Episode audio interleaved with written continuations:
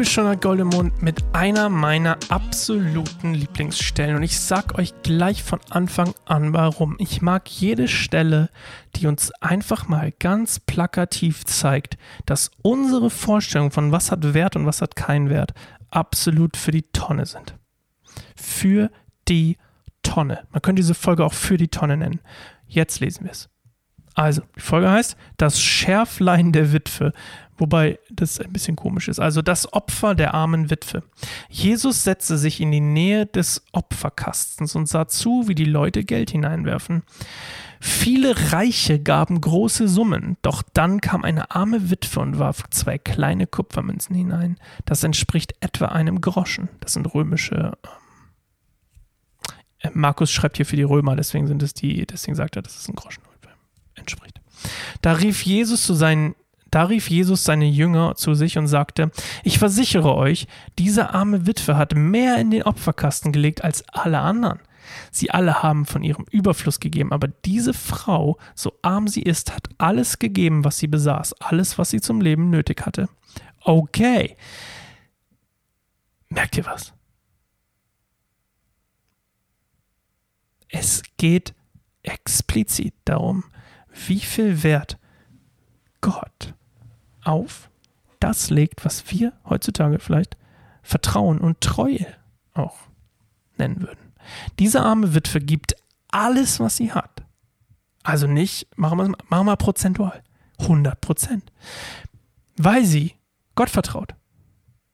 Interesting. Sie vertraut Gott und weiß Gott oder glaubt daran, dass Gott treu ist und sie versorgen wird wenn ich reich bin und ich gebe 5% von meinem Reichtum und wenn die Summe megamäßig gut ist und groß ist, das ist nicht schlecht, aber die, der Maßstab ist entscheidend. Wenn die arme Witwe, also die Prozentzahl ist quasi hier entscheidend für Jesus. Jesus sagt, guck mal hier, das ist der Unterschied. Die geben von ihrem Überfluss. Die hier gibt, weil sie Gott vertraut. Und das ist das, was er hier quasi zeigen will. Und das ist auch stellvertretend ein Bild für Jesu, der, für Jesus, der sein Leben gibt, also 100% gibt. Denn das ist, glaube ich, das, was Gott will. Nicht explizit immer, dass wir all unser Geld weggeben, aber dass, dass wir bereit sind, all uns zu geben, 100% für ihn. Das ist teilweise, vielleicht ist es sogar alles, von Nachfolge. Darüber müssten wir jetzt philosophieren. Was ist Nachfolge? Jesus hat es ja eigentlich ziemlich deutlich gesagt, was Nachfolge ist. Auf der einen Seite ne, Selbstverleugnung, auf der anderen Seite ähm, sein Kreuz tragen, so hat er es ungefähr gesagt. Also quasi übersetzt ähm, seine Wege, die man bisher der, den neuen Menschen anziehen, oh, jetzt habe ich es ja nicht besonders gut übersetzt, ähm, das aufgeben, woran man sich festhält, die falschen Götter, die, ne, bei dem einen Jüngling ist, der, der, sein Gott war eigentlich das Geld und er war nicht bereit, es aufzugeben, obwohl alles andere Tutti Futti war. Und äh, ne, sich selbst verleugnen, sich nicht auf sich selbst die ganze Zeit zu verlassen, Kontrolle auszuüben, sondern und, ne, zu vertrauen und dann das Kreuz zu tragen und zu sagen, ey, das, was Gott für mich vorbereitet hat, das ist auch das, was ich tragen muss und tragen soll. Jesus in dem Fall trägt sein Kreuz. Und ne, verleugnet sich selbst. Gibt 100% von sich. So wie diese Frau. Ich mag einfach Bibelstellen, die mal zeigen, das ist das gleiche wie mit dem Rangstreit, ihr erinnert euch vielleicht. Ich mag einfach Bibelstellen, die zeigen, dass unsere Wertevorstellungen sind so falsch. Und das ist nicht nur geldmäßig, das sind so viele andere Sachen. Ich erinnere mich an ein Beispiel. Ähm, wir hatten jemanden in der Gemeinde, der wollte Pastor werden. Und ohne jetzt irgendwie zu, ne, ohne zu judgen, ne, ich mach's ja trotzdem. Er war nicht besonders helle. So. Das kann man ja mal neutral sagen, okay?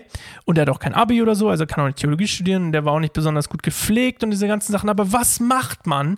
Was mache ich in Gesprächen mit anderen Leuten, die vielleicht in Positionen stehen und wir reden darüber? Wir machen uns darüber lustig. der will Pastor. Während wir unsere Bäuche reiben. Was ist los mit uns? Wir gucken jemanden an, wir, wahrscheinlich zwei Worte mit ihm ge gewechselt oder was auch immer, und wir schreiben es ab, weil unsere Wertevorstellung, unsere Einordnung, unsere Schubladen einfach komplett murksig sind. Also anstatt dafür uns einzusetzen, dass diese Person vielleicht den Pastor in sich schlummern hat, wir aber von außen lieber darauf zeigen und lachen. der will Pastor. Hier der XY. weißt du was? Der will Pastor werden. Come on. Come on. Das wird ja richtig feurig hier noch. Aber es ist doch so. Ich muss mir mal so bändigen, wenn ich immer in meinem Hinterkopf dann denke, so, ich will ja eigentlich nicht predigen. Aber es ist doch wahr. Es ist so, wie wir Dinge beurteilen. Es ist nicht nur das Geld. Oh, der gibt so viel. Das ist ja so toll für unsere Gemeinde. Aber was ist, wenn die Frau da zwei, zwei Kupfermünzen gibt? Und das ist Gott viel mehr wert als die fucking 50, Entschuldigung, ich sagen, als die 500 Münzen von dem anderen. Let's go! Ich lese ja nicht in erster Linie für mich selbst. Ich habe ja gesagt, ich habe das ja auch gemacht bei dem Typen. Ich habe mich ja gerade selbst ertappt. Habe mich ja gerade selbst ertappt. Muss ich niemand auf den Schritt getreten fühlen. Auf den Schritt getreten. Auf, auf die Füße getreten fühlen. Außer ich mich selbst. Aber so bin ich. Und das ist falsch. Und deswegen mag ich diese Stelle. Danke, dass Gott mich gerade daran erinnert hat. Schön. Damit kann ich diese Session beenden. Ähm, wir hören uns beim nächsten Tag, am nächsten Tag, meine ich. Bis morgen. Ciao.